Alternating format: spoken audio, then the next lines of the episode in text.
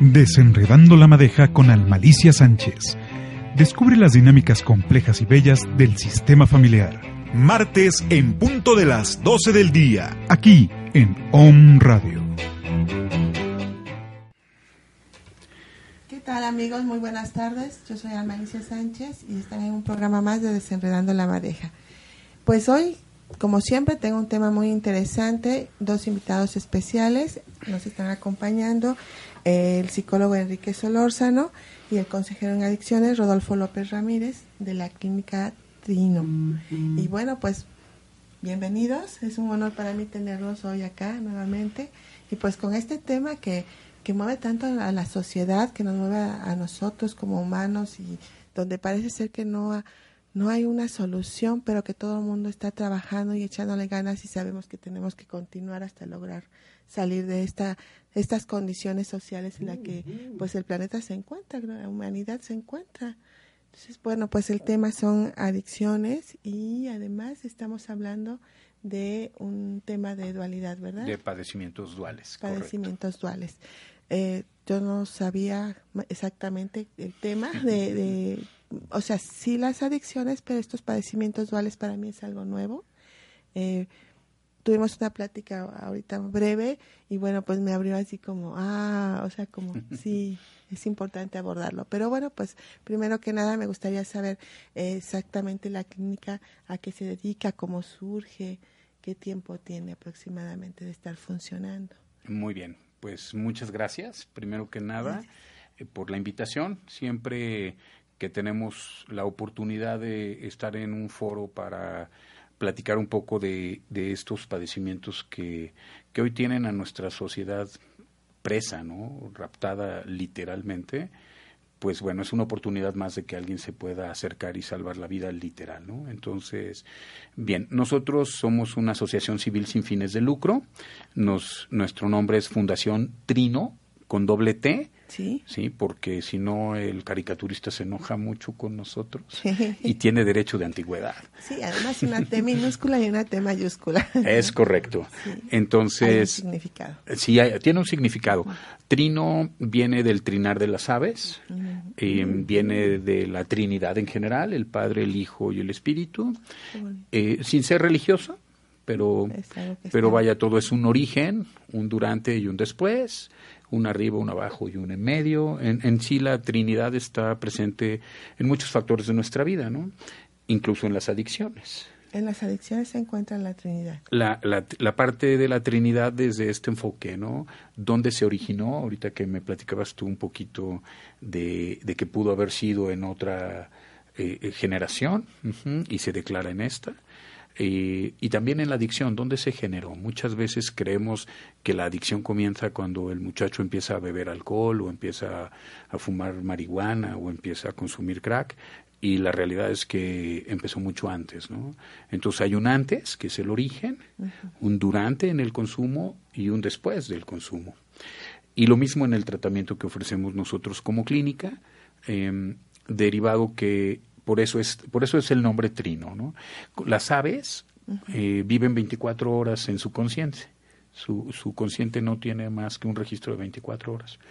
Entonces, cuando el ave despierta en la mañanita y ve la luz del día, su primer canto, su primer trinar, no es armónico, no es ese tan bonito que nuestras abuelitas disfrutan ahí cuando cuidan a sus pajaritos. Su primer trinar es un trinar de sorpresa, de, de, es un verdadero grito.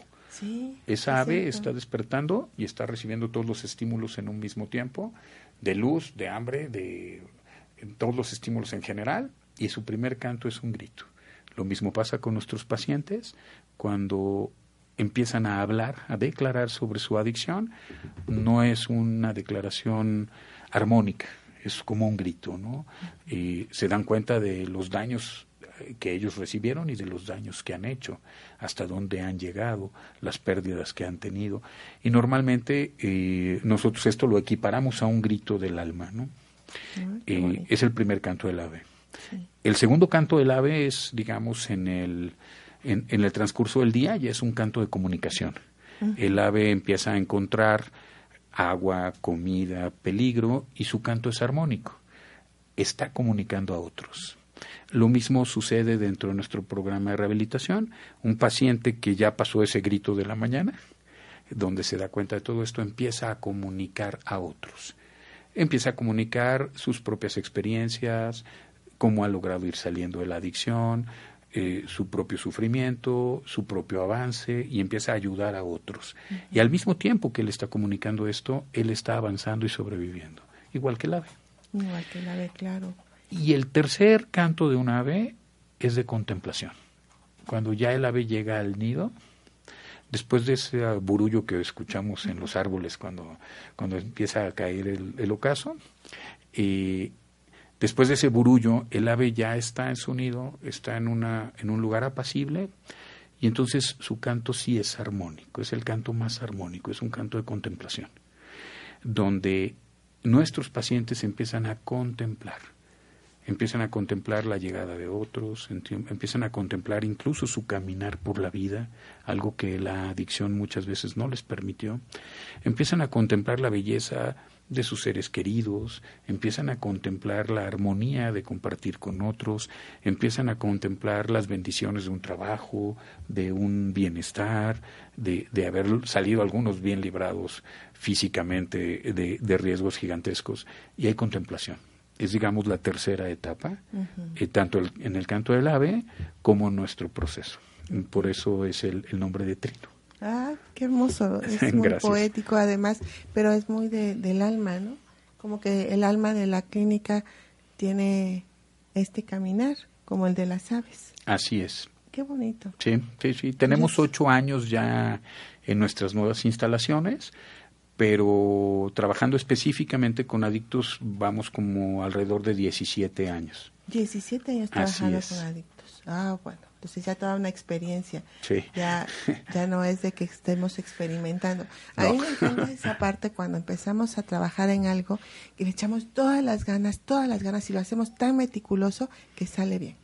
Pero después pasa algo, nos, nos como que nos, bueno, en mi caso me confío y ya no experimento, ya no soy tan meticuloso y permito que las cosas fluyan. Y a veces no salen tan bien y a veces salen mejor de lo que esperaba. Y ya cuando pasa el tiempo ya eres un experto, ya tienes 17 años, ya todo esto está superado, ya lo haces bien, eres meticuloso y además te das el permiso de experimentar y te sigues sorprendiendo. Así es, ah, claro. Y siempre para bien, ¿no? Entonces podemos como que acercarnos a, instituciones que además de que son profesionales y que tienen todas las ganas de, dar un servicio al mundo y a la humanidad, además saben cómo hacerlo. Sí, sí, realmente ha sido un camino de mucho progreso, de mucho aprendizaje, de vencer ciertos obstáculos. Y, y, bueno, hoy estamos muy contentos porque trabajamos desde cuatro áreas fundamentales. La parte médica, nosotros estamos fundados en la parte médica principalmente, porque cuando un paciente llega, llega muy inestable médicamente. Entonces no podemos trabajar otras áreas sin tener una estabilidad médica. Entonces, eh, la primera etapa es desintoxicación y estabilización médica con diagnóstico. Muchos pacientes llegan a, estar muchos años en tratamiento, pero no tienen un diagnóstico. Mm. Entonces, imagínate que tenemos un problema de tiroides y te regulamos tu tiroides y dejas de necesitar consumir. Ah, eso sería fabuloso. eso es nuevo para mí, ¿eh? claro. o tienes TDAH y regulamos tu TDAH y disminuye la, la tendencia, ¿no? De verdad. Entonces, lo primero es diagnosticar correctamente desde el área médica. Después hacemos un diagnóstico psicológico. Después hacemos un diagnóstico psiquiátrico. Y continuamos con el tratamiento. Entonces, médico, psicológico, psiquiátrico y eh, la parte espiritual la trabajamos mucho, ¿no? Tenemos una búsqueda de una conexión con un poder superior que es de diferentes formas como se presenta en cada uno, pero también la, la trabajamos desde ese enfoque, ¿no? Ah, qué hermosa, qué hermosa labor. Realmente es muy bonito, es, es un tema que a mí me gusta mucho aquí en el programa hemos tenido ya algunos temas sobre adicciones y bueno, también aquí mi amigo sí, él dice, él dice que solo es consejero en adicciones, pero también yo lo conozco y es psicoterapeuta, estuvimos juntos preparándonos y, bueno, no, yo conozco también tu trayectoria. Gracias, Anita. Pues más que nada agradecerte por, estar, por esta pequeña invitación, ¿no? nuevamente en este programa maravilloso. y a veces lo andamos siguiendo ahí. ¿no? Claro, sí, nos están, este, sigue, sí, realmente ya tenemos algún tiempo, este, en donde pues hemos estado incluso platicando sobre los programas que están que van surgiendo además en los talleres que hemos compartido tanto eh, como como compañeros y de momento en las constelaciones que hemos participado, ¿verdad? Bastante. Entonces, bueno, pues estamos aquí nuevamente con el tema de adicciones. Eh, pues bienvenido. Gracias, amito Diego. Es, es, un, honor estar contigo en este programa tan maravilloso, ¿no? Y este y bueno, la invitación también para, para Enrique y hablar un poquito más sobre ese tema ¿no? de las adicciones. ¿Cómo, cómo llegas a clínica, Trino? Híjole, ¿cómo llego? Este, pues yo creo que eh, el camino de Dios es tan misterioso, ¿no? Sí. Y en algún momento yo conocí a Enrique fuera de la clínica y de alguna manera él eh, en ese en ese afán que decía ahorita, ¿no? De, de servir al, al, al prójimo, de alguna manera este él toma la iniciativa de, hacer esta fundación, ¿no? la Clínica Trino, y a partir de ese, de ese momento empieza esa, esa, esa participación muy esporádicamente con él, pero desde esa época empezamos a, lo conozco y empezamos en ese, en ese, en ese trabajo, ¿no? Eh, ahorita decía algo más importante, ¿no? La clínica trabaja diferente que otros, otras instituciones, ¿no? Y la parte espiritual o la parte de un poder superior esa es la que de alguna manera, en mi experiencia, es lo que ha ayudado a mucha gente a salir de ese problema de la adicción. ¿no? Ahorita platicábamos sobre, la constelación, sobre constelaciones familiares y te das cuenta ¿no? que a veces el, adicto no es el problema el de hoy, ¿no? sino ya lo viene a lo trae de atrás una, sus ancestros, ¿no? Mamá, papá, algo, ¿no? Los secretos familiares que están ahí, ¿no? Y a veces no entiendes el por qué, ¿no? O sea, a veces entra, sale, entra y sale, pero hasta que no haya una integración o un reconocimiento de ese, eh, de ese pasado, o sea, de ese, de ese ancestro, pues no va, este, no va a hacer un proceso de, de, sanación. Este proceso de, de, lo parte espiritual le ayuda mucho, ¿no? Y creo que mucha gente se ha, se ha, se ha agarrado de ese, de ese poder superior y ha podido este, salir de esta, de esta adicción. En lo particular, yo, yo trabajé, o trabajo en, esa, en ese mucho con, en la clínica en ese aspecto, ¿no? Con, con, la recuperación de los chavos en ese, en ese ámbito. Sí, es cierto, ya tienes un, un buen tiempo también dedicándote a esto como consejero en adicciones, ¿no? Más bien para salir de las adicciones. Sí, de hecho, eh, yo no, bueno, a través de estar en este, en este males de las, de las adicciones, en algún momento dije, bueno, ya no tengo, tengo que prepararme, ¿no? O sea, tengo que empezar a buscar actualizaciones, ¿no? Y por eso de alguna manera empecé la parte de la consejería, posteriormente lo de las constelaciones familiares, la psicoterapeuta y todo esto, ¿no? O sea, no me puedo quedar nada más con lo que con algo que aprendí a través de la experiencia, ¿no? Porque en algún momento sí sufrí, sufrí de problemas de adicción, ¿sí? Yo superé a través de un programa de los 12 pasos, supero esa adicción, ¿sí? Pero posteriormente digo, no me puedo quedar nada más con esto, ¿no? Entonces necesitamos prepararnos y eso fue, ¿no? Ahorita las intenciones son otras, ¿no? Bueno, diferente preparación, pero en eso estamos, ¿no? Eh, buscando el porqué, ¿no? Y a veces encontramos el... Y hoy entiendo, ¿no? Él muchas veces decía, bueno, ¿por qué esto, no? Y ya a través de ese, ese proceso terapéutico personal te vas dando cuenta, ¿no? Pues el, atrás los ancestros, la familia, los secretos familiares y un montón de cosas, ¿no? Y dije, no, pues de aquí soy, ¿no? De aquí soy. Y bueno, él es un pececito en el agua cuando se, se trata de esto. Sí, claro. Algo nos llama seguramente para dedicarnos a, dar este servicio. Y hablamos de adicciones, como, o sea, y a veces no sabemos exactamente qué es una adicción, porque hay, hay algo, ¿no? Que, no, que separa seguramente la adicción de solamente un comportamiento adictivo, ¿verdad? Claro. ¿Qué, es una adicción, este, Enrique? Bueno, mira, em, realmente desde la parte científica están clasificadas en los manuales de psiquiatría. están clasificadas dentro de los trastornos mentales. no, no es un vicio, no es un gusto, no es una idea, eh, están clasificadas dentro de los padecimientos mentales, entendiendo mente como este conjunto del sistema nervioso central, o sea, el cerebro, el sistema nervioso periférico, médula espinal y todos los nervios que conectan al organismo, y todas nuestras experiencias. Todas, agradables, desagradables, traumáticas, eh, de fortalecimiento, de debilitación, todas las experiencias. Todo esto es la mente. Bien, entonces, eh, dentro de la parte científica, dentro de los manuales de psiquiatría, eh, tiene tres etapas. La primera habla de uso y abuso de drogas, sustancias o alcohol. Y esta primera etapa es cuando el chico empieza a tomar alguna copa, pero no se excede, no se emborracha, no pierde el control, empieza a, a tener uso y abuso en eh, esporádicamente, ¿no? Dentro de los manuales también se habla de la, ya no del uso y abuso, del inicio de una dependencia que nosotros le llamamos adicción. Y aquí me, me gustaría mucho explicar una parte de esa etapa de la adicción. Sí, sí, sí. Bien, adicción viene de adicto, aquel sin dicción, aquel que no ha hablado.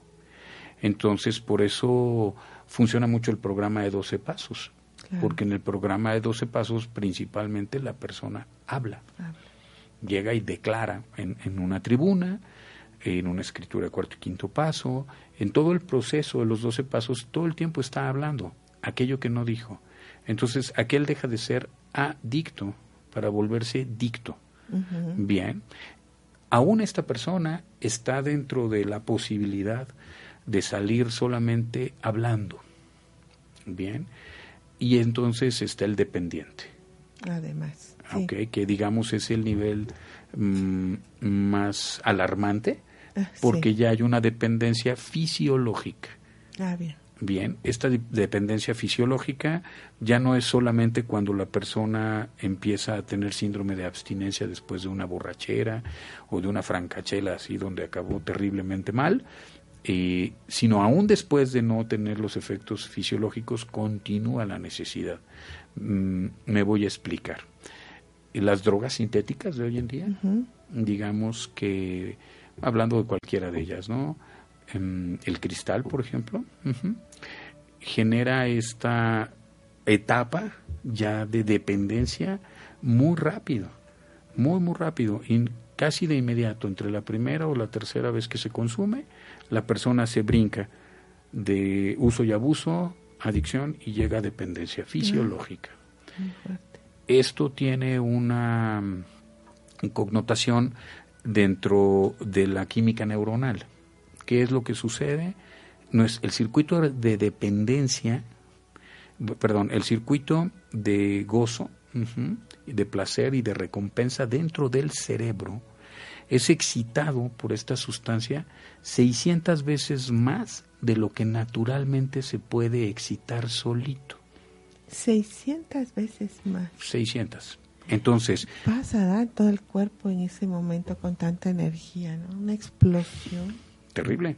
En el circuito de recompensa, que está formado por el sistema límbico, el núcleo acumben, el frontal y prefrontal, en este circuito de recompensa viene una descarga de neurotransmisores de 600 veces más en un instante.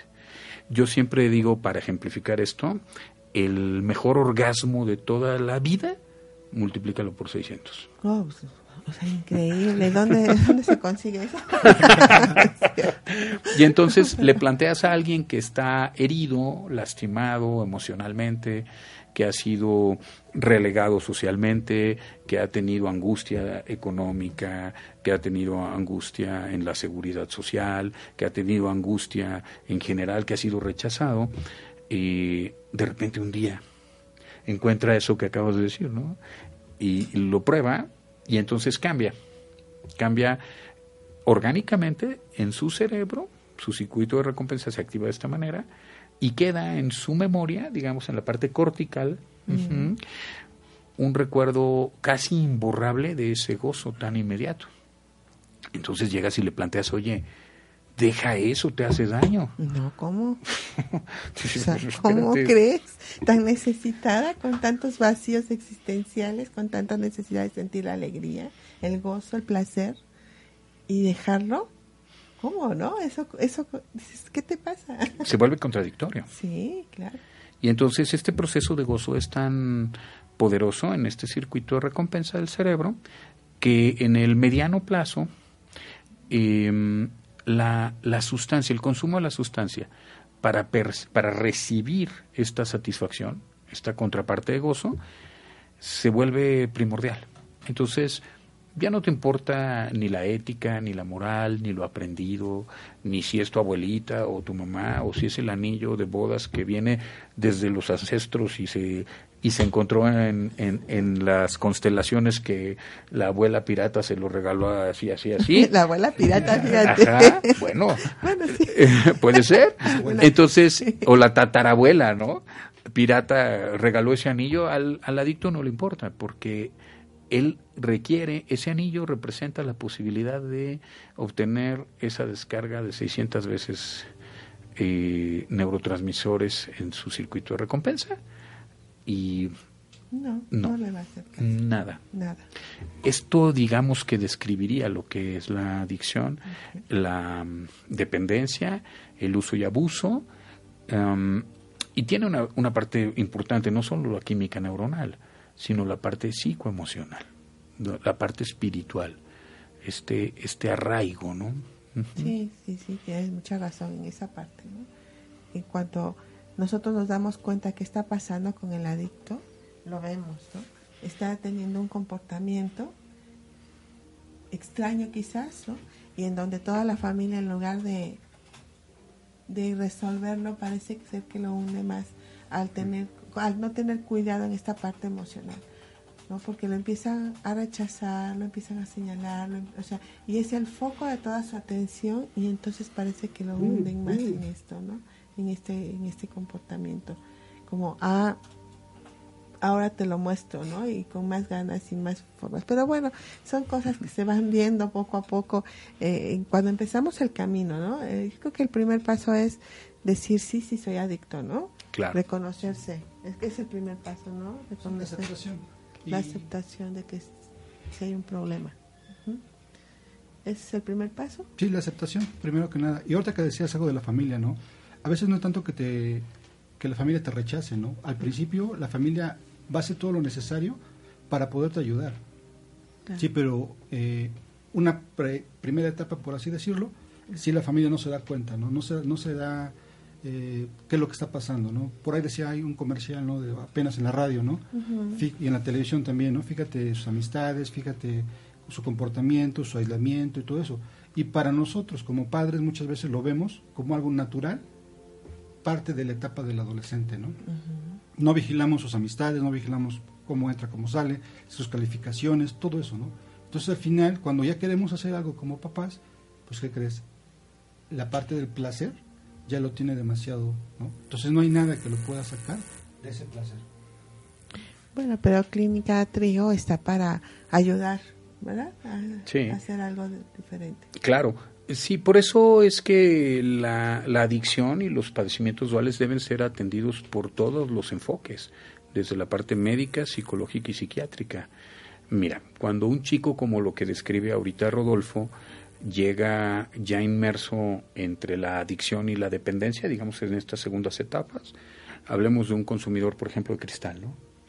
Eh, llega un joven que tengo, tengo casos que tienen cuatro, cinco, seis años consumiendo cristal y la familia no se había dado cuenta. Sí, pasa, ¿verdad? Entonces, yo digo, oiga, espéreme, ¿cómo que usted no sabía? En algunas ocasiones realmente es una negación, por sus culpas, por sus miedos, por su idiosincrasia, por alguna causa lo está negando, ¿no? Y en algunas legítimamente no se habían dado cuenta. Cuando un chico llega ya con este avance, que, que puede haber una dependencia, entonces la desintoxicación y la regulación neuronal es un factor muy importante. Porque si tú quieres empezar a hablar con él de cuestiones psicoemocionales en un cerebro que solamente está pensando en consumir y en un organismo que requiere consumir forzosamente. Entonces tenemos que desintoxicar para que el síndrome de abstinencia sea menos agresivo, menos presencial, como primera parte. Después estabilizamos médicamente para que la persona no sufra los síntomas de este eh, eh, síndrome de abstinencia y su mente vaya pudiendo distraerse de la necesidad del consumo para prestar un poco de atención a otras cosas. Bien, em, cuando ya el chico empieza a estar estable físicamente, en general, entonces ya podemos empezar a trabajar con él desde la parte psicoemocional. Ya empieza a tener terapia, ya parte de la atención de su mente y su pensamiento puede estar en el proceso terapéutico, puede empezar a recorrer él este camino, por qué empezó a consumir, desde cuándo empezó a sufrir, por qué empezó a separarse de la familia, etcétera. Porque ya le ya logramos que se distraiga fisiológicamente su necesidad del mm. consumo. Y entonces puede atender otras cosas. Y en esta etapa, digamos que es cuando trabajamos mucho con la familia también. Ah, Necesitamos siempre entrevistamos a la familia. A veces las entrevistas familiares llegan a ser muy dolorosas para la familia porque se llegan a dar cuenta de que realmente ellos fueron partícipes de, de este consumo, ¿no? de este inicio de consumo y que en algunas ocasiones lo han estado fomentando con actitudes, con, con sus propios miedos, con con muchas cosas que, que, no quisiera uno como familiar o padre jamás, ¿no? Claro. Pues está muy interesante el tema de hoy. Seguramente tenemos ya varias personas aquí este, escuchándonos y atentas. Y recuerden que si algo no, no entendieron o no escucharon bien, bueno, hay una, se va, se queda grabado en Home Radio, www.omradio.com.mx. Ustedes pueden descargarlo cuando gusten escucharlo, solo entran a la página, buscan Desenredando la Madeja con Almalicia Sánchez y ahí se despliegan todos los programas que, que hemos estado teniendo. Los anteriores en Reconocimiento del Alma, que era anteriormente así se llamaba el programa. Y bueno, también ya, ya Rodolfo eh, ha estado aquí acompañándonos en algún momento también hablando sobre el tema de adicciones. Entonces, bueno, además hay mucho, mucho que, que, escuchar, que saber, que aprender, pero por el momento nos vamos a un breve corte y volvemos con más de este tema de adicciones. Y estamos hablando de, este, trastornos, trastornos duales, o padecimientos duales. Padecimientos duales. Gracias. Alcanza tu equilibrio a través de la comprensión de tu dinámica familiar con Almalicia Sánchez. Estamos de regreso.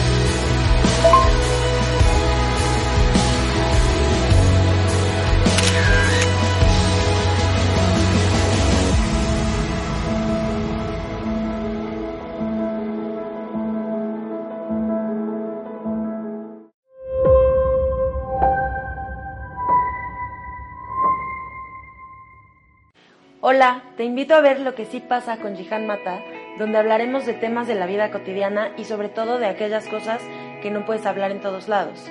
Te espero los miércoles a la una de la tarde. Iniciamos este miércoles 18 de septiembre.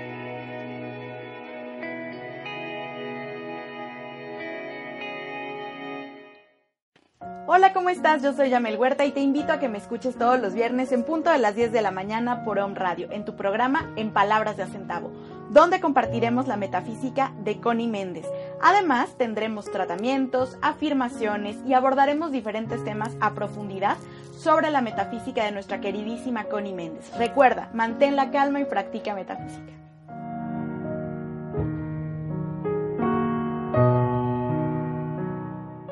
Hola, Ella es Maite Bardales Ferrari. Y ella Carolina Larga Espada López. Y juntas estaremos tejiendo conciencias. Abordando temas holísticos desde un enfoque profesional y práctico. Deseamos contribuir con alegría, conocimiento y esperanza algo nuevo a tu vida. Aportando desde nuestros ámbitos profesionales con conocimiento y experiencia. Te invitamos todos los jueves de 12 a 1 de la tarde. Te esperamos.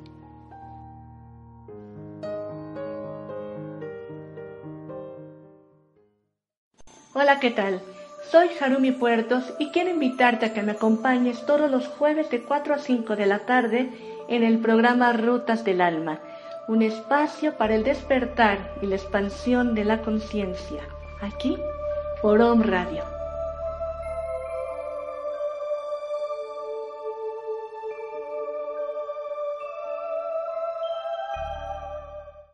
Hola a todo el público de Om Radio. Tenemos una gran sorpresa los viernes a las 11 de la mañana. Ella es Marisol López. Y vamos a estar acompañándote para transmutar tu energía y tu alma mediante la palabra, con muchos temas de interés. Ella es mi amiga Lizeth Lara. Y vamos a estar acompañándote en procesos terapéuticos de sanación y alquimia, transmutación de la energía en tu alma. Esto es los viernes a las 11 de la mañana en Mañanas, de Alquimia por On Radio.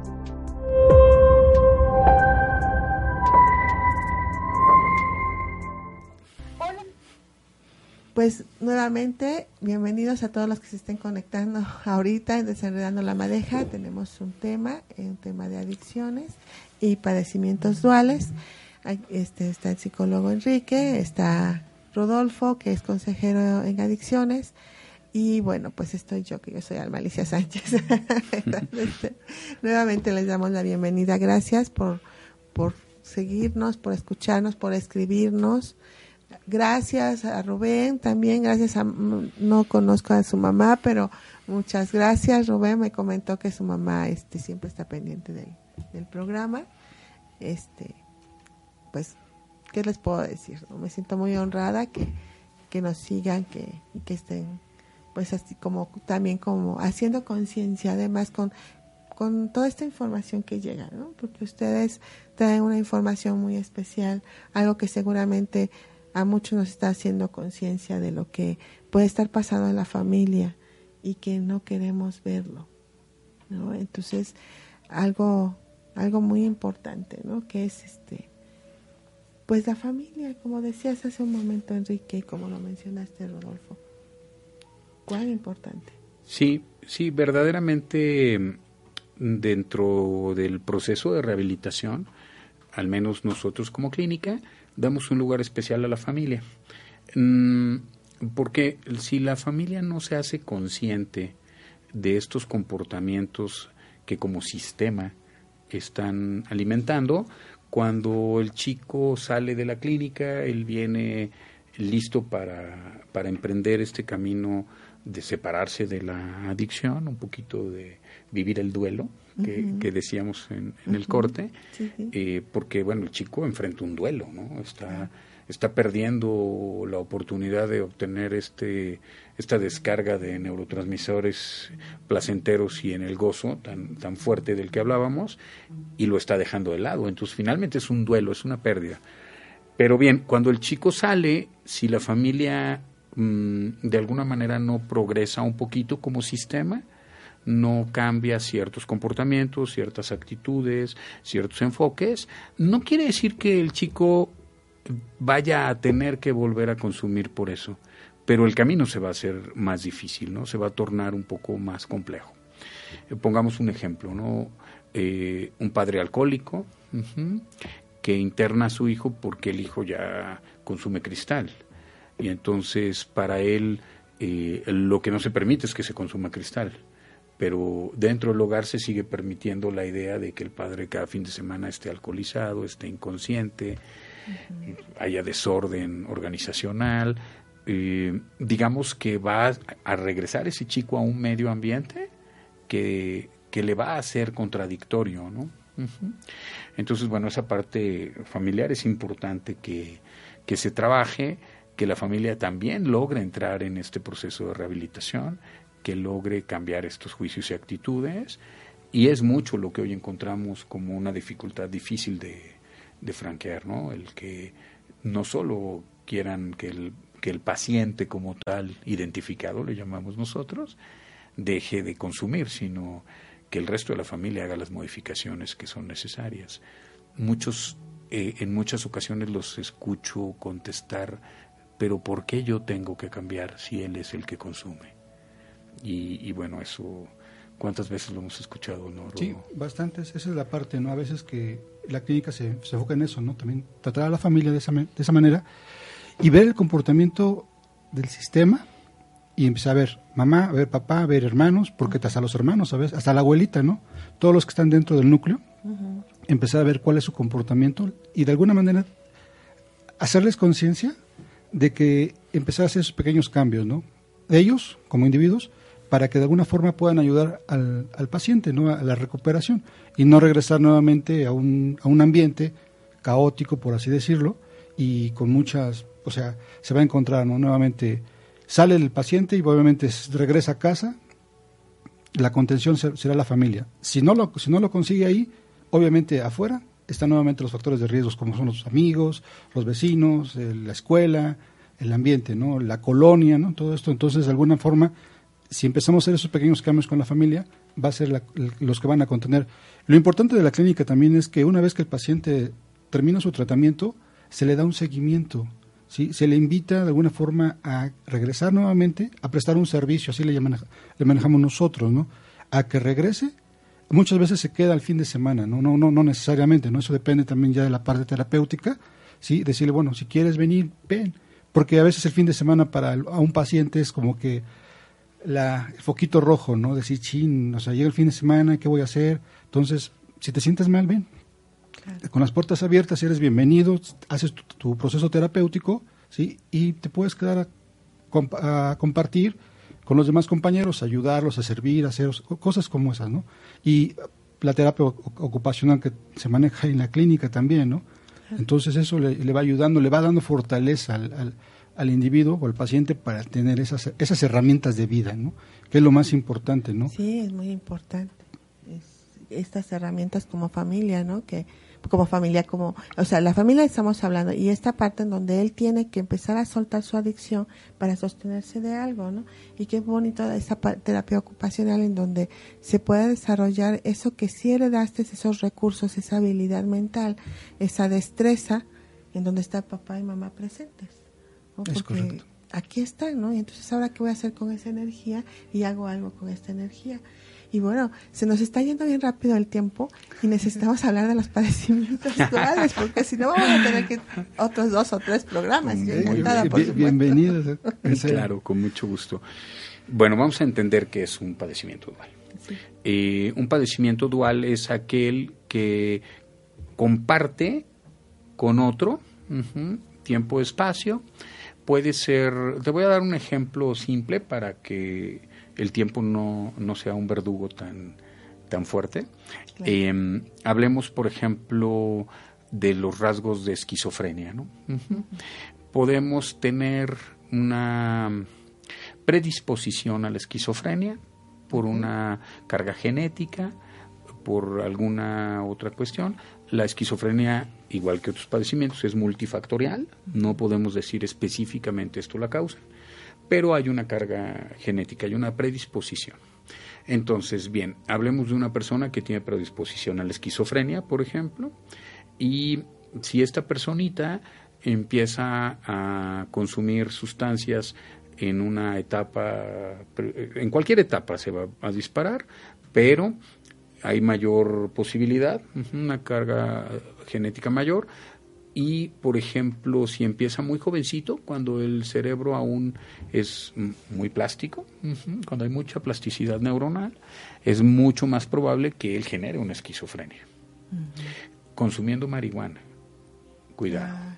La marihuana es un gatillo para desarrollar esquizofrenia.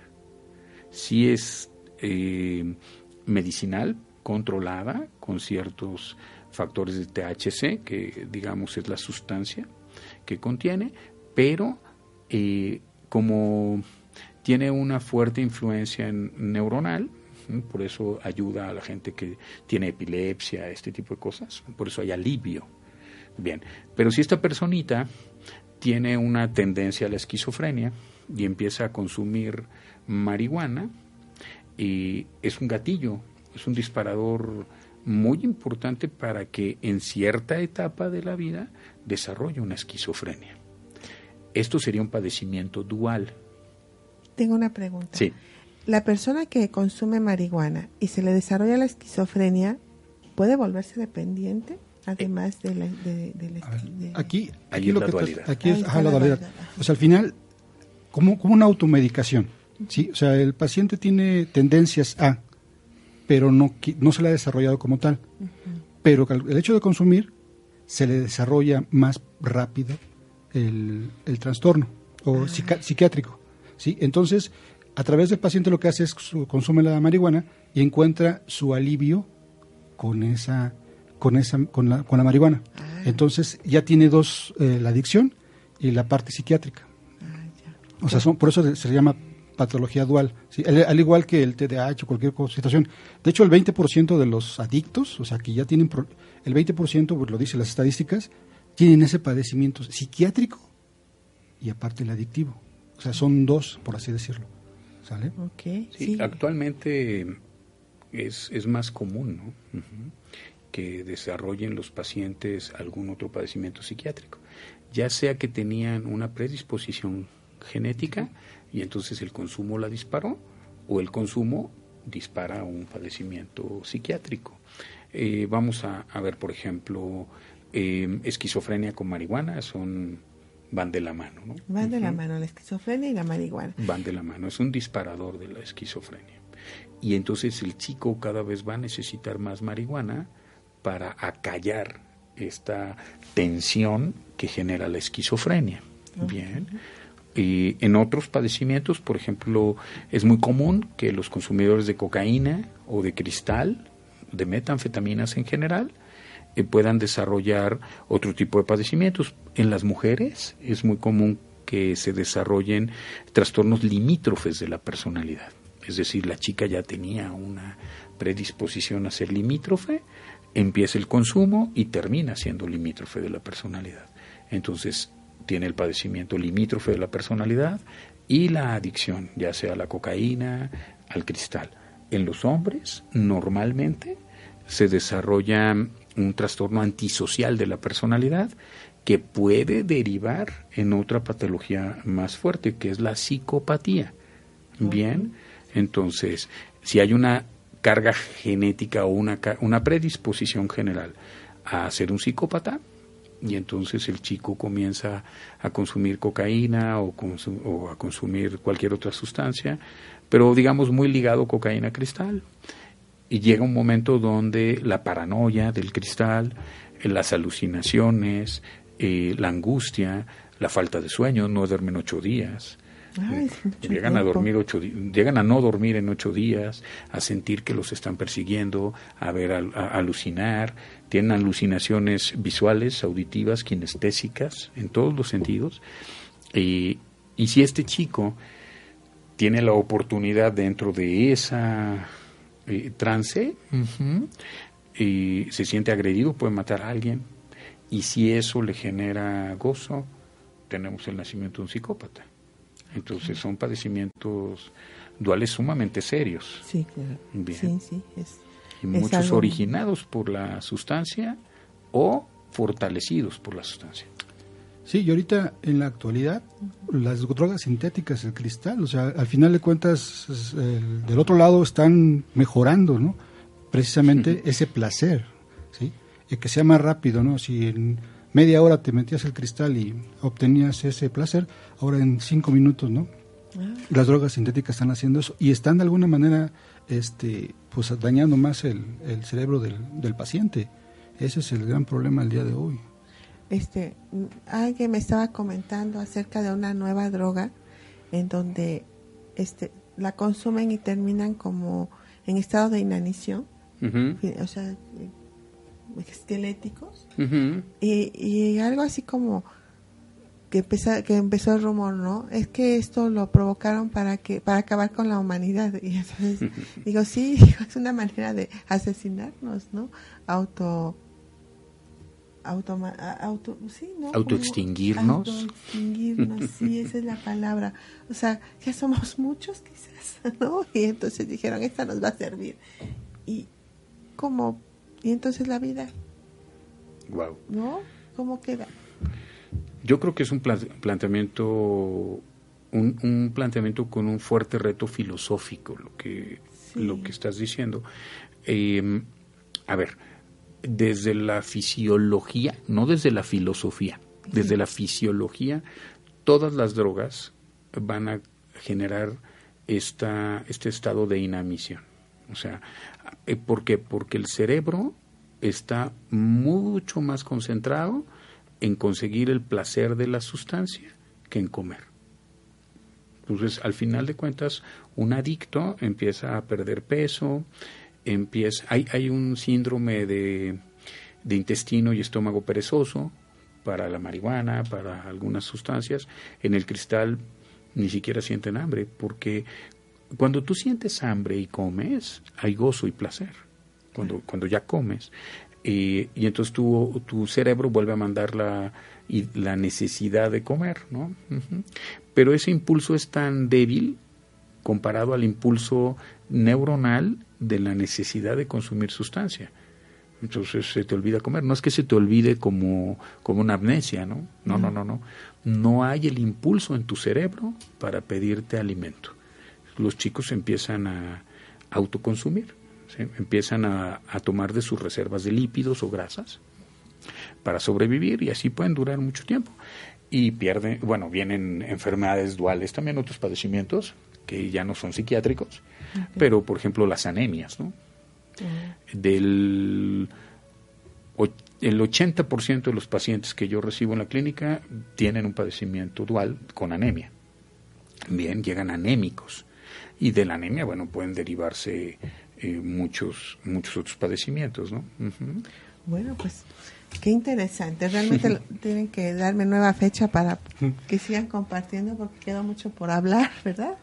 Es algo que sí creo que es esto, pues ustedes ya lo están difundiendo, lo están trabajando, pero sí me gustaría mucho que aquí en Desenredando la Madeja, en un radio, pues ustedes este, también como nos platiquen un poquito más sobre, sus, sobre lo que están haciendo en Clínica Trino, con doble T, una minúscula, una mayúscula. Eh, este, ¿Dónde está ubicada la clínica? Estamos en Atlisco, eh, en la zona de Tenextepec, la calle es Naranjos número 10 y estamos en Tenextepec, Atlisco. Tenextepec. No ubico Tenextepec. Es adelantito de, como si fuera Sayuca de Matamoros, Ajá, esa está la Trinidad, eh, está la gasolinera, ahí hacia atrás, espaldas es Tenextepec. Tenextepec. Ah, bueno, entonces no está tan complicado. No, no, está cerca. Y también en redes sociales, en Facebook, Trino. Trino. O, en www Fundación Trino, ¿no? No, la, la página es www.asistencia asistencia trino.org.mx. Muy bien. Y bueno, seguramente ahorita en la pantalla ya están saliendo todos sus datos. Este eh, sí me gustaría que nos dieran un número al que se puedan este comunicar. Claro que sí. Eh, el número es 22 22 650180. Okay. Y tenemos otro número para hacer citas al 2221 33. Ay, no, no, no me acuerdo ahora de él. A ver, espera. Bueno, ya lo estaremos. No, como nunca me llamo. sí, así sucede, ¿verdad? Muy bien. Ay, pues muchas gracias, Enrique. Gracias, Rodolfo. No, a ti, un placer y un honor tenerlos aquí en el programa. Muchas gracias. Muchas gracias por la invitación. Y, bueno, pues a todos ustedes que cada semana nos están escuchando o que descargan los programas y nos están siguiendo, pues muchas gracias por, por todo, por, por tenernos en cuenta, ¿verdad? Como parte de su camino. Y repito, ojalá te sirva todo lo que, o les sirva lo que estamos aquí compartiendo no lo sabemos a quién llegue, pero cuando de momento alguien dice, ah, mira lo que me dijo, me sirvió y ahora hice este cambio, digo yo, finalmente esto nos toca a nosotros, ¿verdad? Claro. Difundir esta parte que en la que estamos trabajando y espero que les llegue a sus corazones, a sus almas. Y bueno, pues aquí estamos, ¿no? Más en Desenredando la Madeja. Recuerden, todos los miércoles Eh, tenemos constelaciones familiares. Yo soy Almalicia Sánchez, estoy ubicada en 6 Oriente, número 3, Interior 4.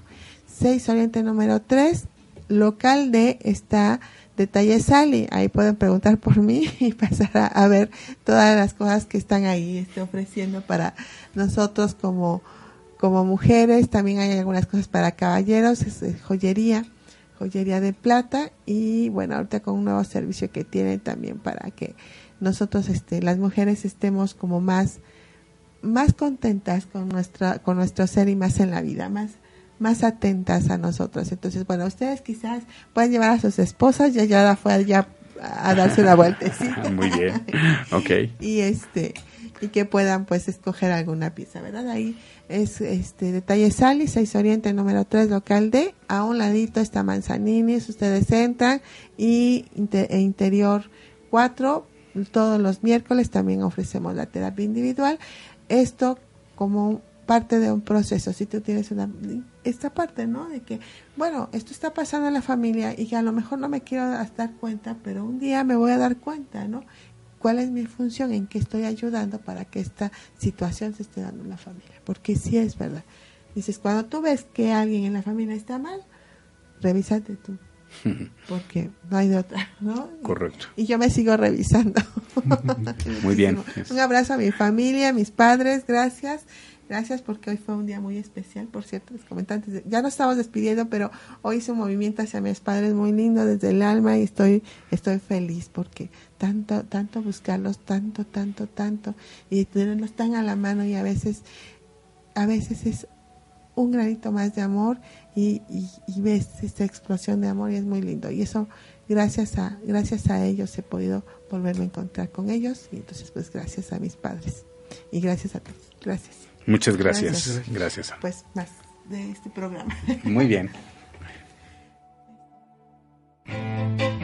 Comprender las dinámicas de tu sistema familiar te ayuda a equilibrar tu vida. Acompaña a Almalicia Sánchez martes en punto de las 12 del día, desenredando la madeja aquí en OM Radio.